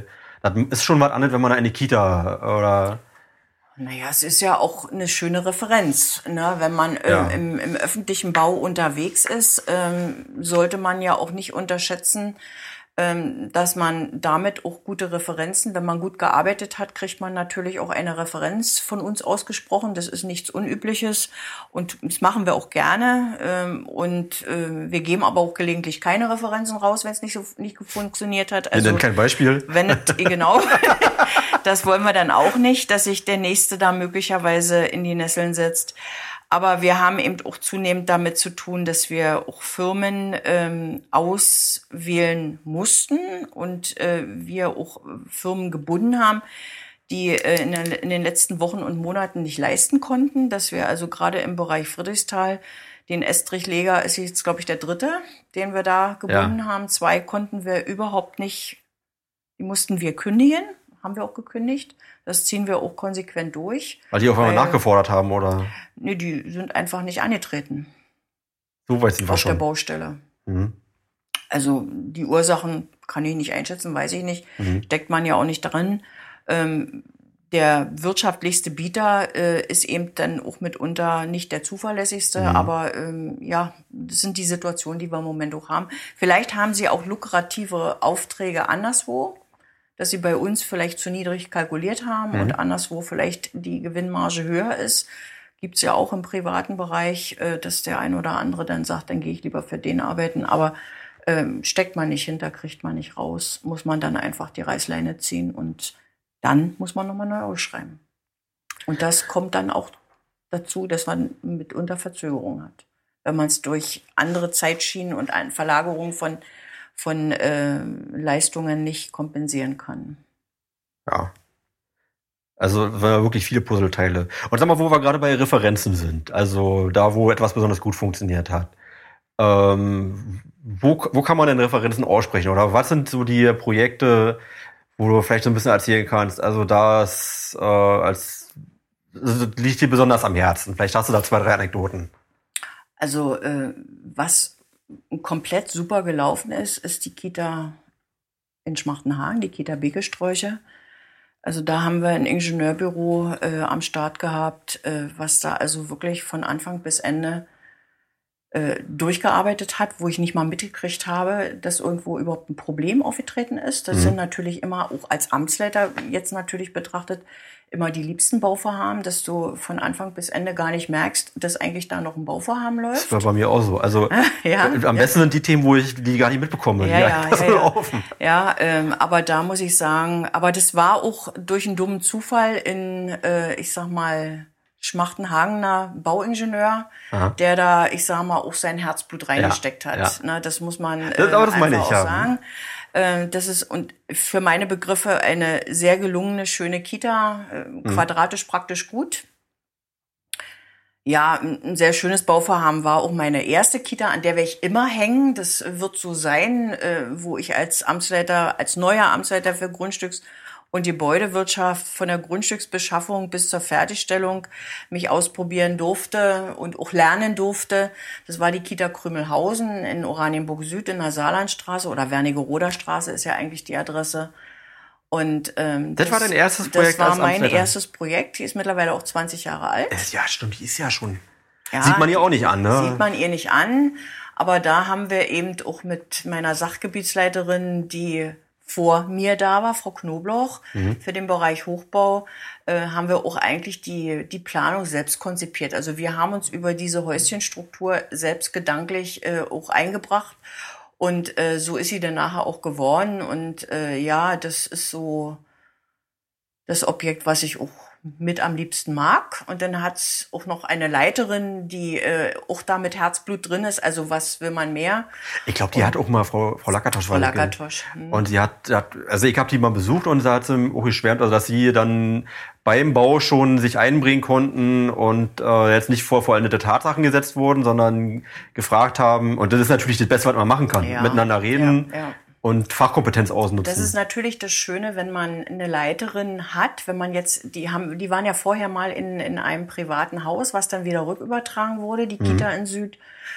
Und äh, da haben wir ja ein Haus sozusagen gebaut für diese Kita, damit sie dort einziehen kann. Und dann hat man ja schon eine Leiterin, die äh, oder auch ein pädagogisches Konzept, was dahinter steht. Mhm. Das kann man natürlich dann wunderbar einbringen was man jetzt zum Beispiel bei der Kita äh, Weißenstadt in der Form nicht hat. Wir bauen wir eine neue Kita, da wird es eine neue Leitung geben, äh, die dann für uns als Bauleute natürlich ein bisschen blöd, schon nicht von Anfang an mit äh, im Projekt drinsteckt und vielleicht ihren Fußabdruck in der Kita noch nicht hinterlässt. Das kann sie dann natürlich erst. Weil es einfach noch nicht denjenigen gibt. Weil es denjenigen noch mhm. nicht gibt. Da gibt es auch das Erzieherpersonal noch nicht. Mhm. Das wird jetzt sicherlich alles in den nächsten Wochen und Monaten gesucht. Und die Kinder, äh, die kommen dann, denke ich mal, auch neu in die Einrichtung rein. Also da wird sich alles erst neu finden müssen, als wenn man jetzt eine Einrichtung wie beispielsweise die Kita Fröbel, die dann wieder zurückzieht in mhm. ihr schönes neues Haus, wo ja schon, ich sage mal, eine Struktur und ein Konzept vorhanden ist, äh, dann äh, was ich auch was auch eingebracht wurde bei der Sanierung. Aber es ist halt so, wir brauchen Kita-Plätze und ich glaube, die Kinder werden sich auch in dieser Einrichtung dann sehr wohl fühlen. Ja, und was auch, äh, ich sag mal, noch ein sehr schönes Projekt war, das war zu dem Zeitpunkt zumindestens das teuerste, aber teuer ist ja, ist ja relativ. Ähm, das war die, die Errichtung der Grundschule in, in, in Oranienburg Süd, der Comenius. Comenius Grundschule. Zu dem Zeitpunkt in 2012, wo wir angefangen haben, auch das teuerste Projekt für die Stadt und das aufwendigste mit Grundschule und, und Sporthalle. Ähm, ja, das war von der Grundstücksbeschaffung. Wir haben ja das Grundstück seinerzeit auch äh, von der Güdiker AG dann erworben. Äh, über den B-Plan, den mein Kollege Kilczynski dann natürlich vorangetrieben hat, bis hin zur B-Plan heißt, äh, nur mal so kleine Randnotiz, also, also es gibt Gebäude, die fügen sich einfach ein, äh, da braucht man dann auch äh, keinen Bebauungsplan, aber wenn ein Gebäude so total heraussticht, dann muss man, äh, braucht so eine Planungsgrundlage, eine rechtliche Grundlage. Und das ist natürlich äh, kein Einfamilienhaus. Deswegen braucht man einen Bebauungsplan. Und das heißt aber auch übersetzt, das dauert auch wieder ein bisschen länger. Ne? Das dauert in der Regel auch ein Jahr. rechnet man zwei, hat ich jetzt gesagt? Zwei. Ja, ja, in dem, zu dem Zeitpunkt war es, glaube ich, noch ein bisschen über ein Jahr. Aber da mhm. haben wir dann auch schon parallel die Hochbauplanung ja. angeschoben, weil sonst hätten wir es in dem Zeitraum ja. gar nicht geschafft. Ja, und da muss man dann auch jede Menge Waldameisen umsetzen. Also da habe ich auch äh, sehr viel über Ameisen gelernt in dem Zusammenhang. Ähm, die, Wir mögen alle Tiere, ne? Fledermäuse, ja, ja, ja. Eidechsen, äh, ich, ich wusste zum Beispiel zu dem Zeitpunkt nicht, dass die Mönchgrasmücke ein Vogel ist. Das habe ich auch gelernt. Ah ja. Und äh, dieses kleine Wäldchen, was sich unmittelbar vor der Schule befindet, ist also auch wirklich Naturschutzgebiet, wo sich die Mönchgrasmücke auffällt. Also alle Interessierten mögen schauen, ob sie die da noch finden. Wir haben sie zumindest nicht vertrieben mit unserem Bauvorhaben. Und äh, ja, und die Waldameisen haben wir in den Burgsdorfer Wald umgesiedelt. Mhm. Ich glaube, das waren so zehn Haufen. Die wurden dann nach fünf Jahren nochmal nachkontrolliert und ich glaube, fünf sind übrig geblieben. Also die haben es geschafft, mhm. dort zu bleiben. Und ja, äh, auch das gehört mittlerweile bei Hochbauvorhaben dazu. Wenn jemand denkt, dass wir, wenn wir Bäume auf einem Grundstück fällen müssen, wir die nicht auch ersetzen müssen, weit gefehlt. Wir als Stadt, da kann der Bürgermeister nicht sagen, wir brauchen keine Bäume pflanzen. Nein, wir bringen also genauso viel Ersatzbauten oder Ersatzpflanzungen, wie es jeder Bürger äh, auch tun muss, wenn er Bäume fällt. Aber wenn es irgendwie geht, bauen wir die sogar mit ein. Ja, natürlich. Mhm. Wir, wir äh, pflanzen auch jede Menge neue. Ne? Nee, aber es gibt auch, also gerade in Lenitz, äh, da, also schönes Beispiel, da werden ja die äh, Häuser äh, wirklich ausgerichtet nach existierenden Bäumen oder wo war das jetzt? Kita-Weiße Stadt. Kita-Weiße Stadt, genau. Ein wunderschöner. Äh, Baum, der nicht nur gerettet wurde, sondern der zentral das Bestandteil des Grundstückes ja. äh, nun ist. Ja, nichts ist schöner, vorhandene Verschattungen durch ja. Baumbestand zu erhalten. Das haben wir aber schon immer getan. Da es war uns immer wichtig, dass Kinder nicht äh, in der prallen Sonne spielen müssen ja, klar. und wir, ich sag mal, aufwendig Verschattungselemente aufbauen müssen. Der Baum ist das Schönste, was man haben kann, wenn er denn vorhanden ist. Wo ich nochmal nachfragen muss, ist jetzt noch nicht fertig. Und das, äh, ich weiß nicht, ob es fertig wird, äh, solange du noch aktiv dabei bist. Aber äh, worüber ich viel gesprochen habe, war die Sachsenhausener Straße 2. Ja, wenn ich Glück habe, schaffen wir das noch. Also wir planen eigentlich im ersten Quartal 2023 die Sachsenhausener Straße 2 fertig zu kriegen. Wir haben ja dort auch noch, müssen auch aufwendig sanieren, haben dort Also neben dem Regine Hildebrand Haus ja. und der, äh, dem alten Forsthaus. Richtig. Das ist auch noch das dritte Haus, ja. äh, was eigentlich im Landkreis gehört hat. Und was wir aber gekauft haben, äh, Landkreis, der wollte sich gerne entlasten und wir haben da auch eine Chance drin gesehen, ja. einerseits Fördermittel mit einzubauen, aber andererseits eben auch, äh, ich sag mal, ein historisches Haus und wir haben nicht viel ja. historische Substanz ja. zu retten und äh, baut sich ja gut mit ein. Aber ehrlich gesagt, immer wenn ich es gesehen habe, mir hat so ein bisschen der Glaube dran gefehlt, äh, dass dass man da, dass man das wirklich retten kann, weil das sah aus wie purer Schwamm. Und du hast aber mit fester Stimme gesagt, nee, das, das, das kriegen wir nicht. Also, Problem. also man kann alles retten. Mhm. Man, äh, es ist ja natürlich immer eine Frage, wie viel Geld ist man bereit einzusetzen. Ja.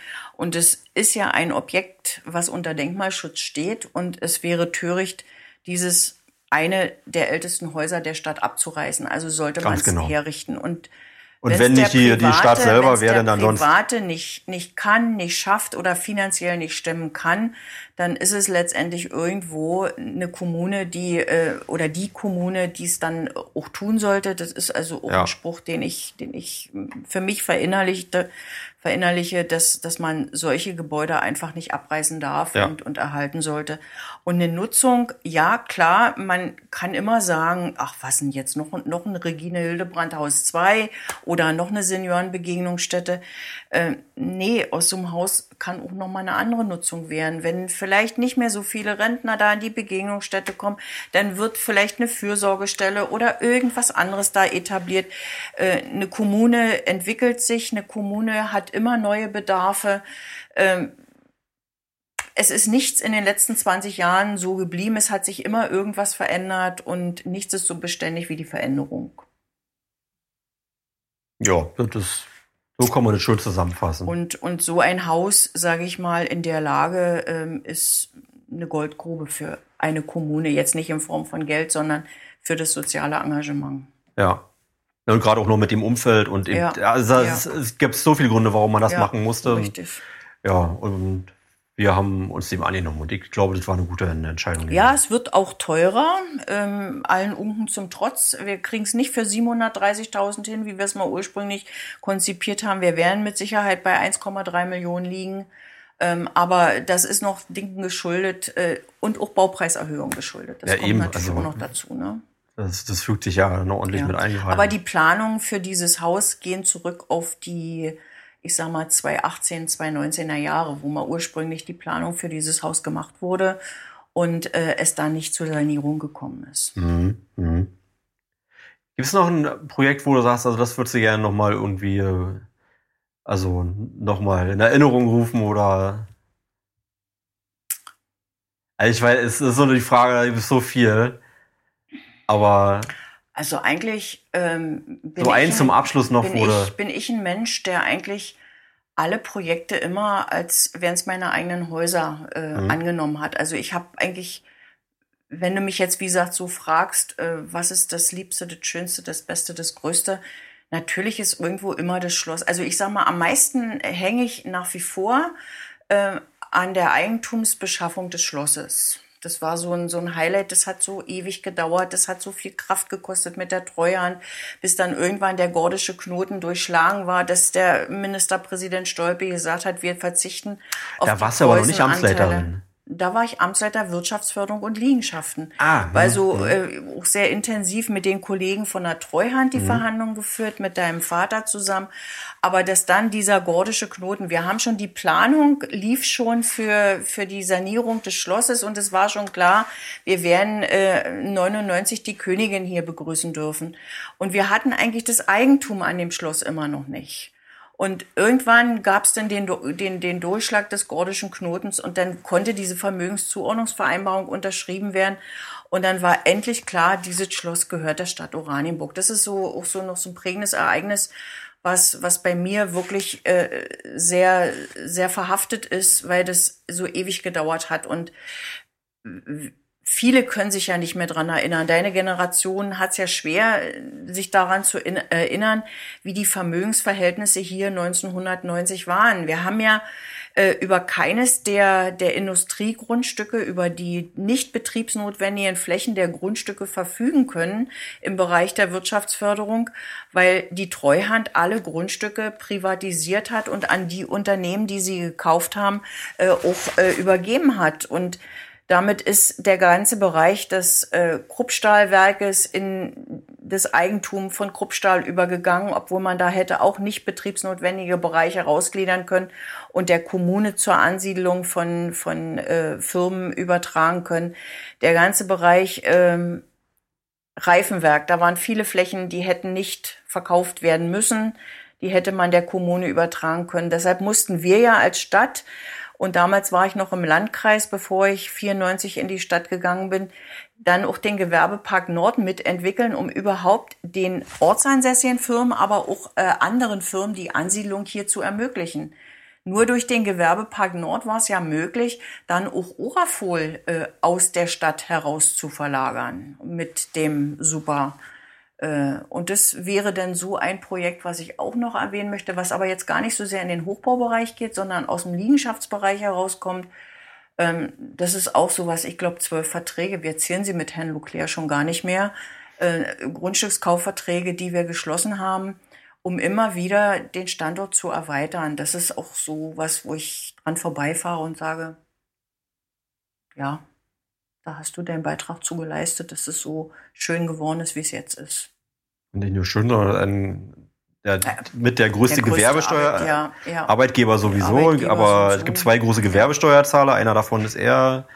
Und am Ende das Geld, was dann zurückfließt, ist richtig, also richtig. maßgeblicher Unterschied zwischen unserer Kommune und anderen Kommunen, die nicht so ja, kreativ auch äh, mhm. gestalten dürfen, weil wir einfach ja, finanziell geht's ja. uns gut, sehr gut und das liegt auch an solchen Dingen. Heidi, äh, wenn du jetzt nach vorne guckst, worauf freust du dich jetzt am meisten? Ah, ich freue mich eigentlich am meisten darauf, dass ich ähm, die Zeit, die mir möglicherweise zwischen 62 plus X noch bleibt, mit meinem Mann hoffentlich gemeinsam verbringen kann ähm, viel Zeit auch mit meinen Enkelkindern verbringen kann. Sind ja fünf an der Zahl. Die jüngste ist ein Jahr. Ähm, dann möchte ich ganz gerne ein Stück weit im sozialen Bereich nochmal zurückgeben, also von meiner Zeit, die mir, die ich dann hoffentlich haben werde. Wirst du nicht haben. Na doch, ich, äh, ich habe da schon so ein kleines Projekt äh, äh, vor, wo ich denke, in einer Spielsportart, die nenne ich jetzt nicht näher, vielleicht nochmal eine Trainerausbildung zu machen, um mich dann um die, äh, um die äh, Kinder und Jugendlichen zu kümmern, also eher um Kinder, so zwischen sechs und zehn. Die sind noch gut zu führen.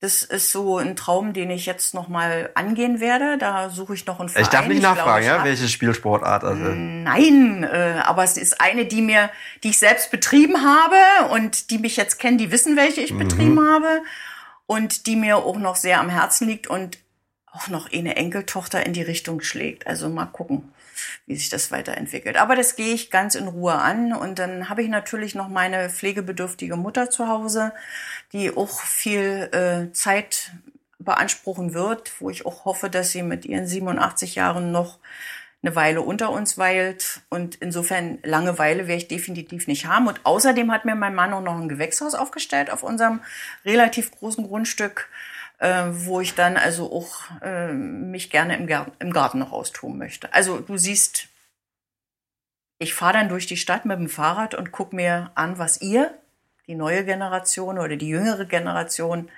dann so leistet. Mit kritischem Blick. nee, nicht mit kritischem. Ihr schafft das. Danke, Heidi. Also danke für alles und äh, ich mache mir auch überhaupt keine Sorgen, dass du da irgendwie Langeweile oder was erleben wirst. Also dafür kenne ich dich dann auch zu gut. Ja. Ich wünsche dir alles Gute für die nächste Lebensphase und es war auch sehr, sehr spannend mit dir noch mal in Erinnerung zu schwelgen und nur ein paar Sachen sich mal bewusst zu machen.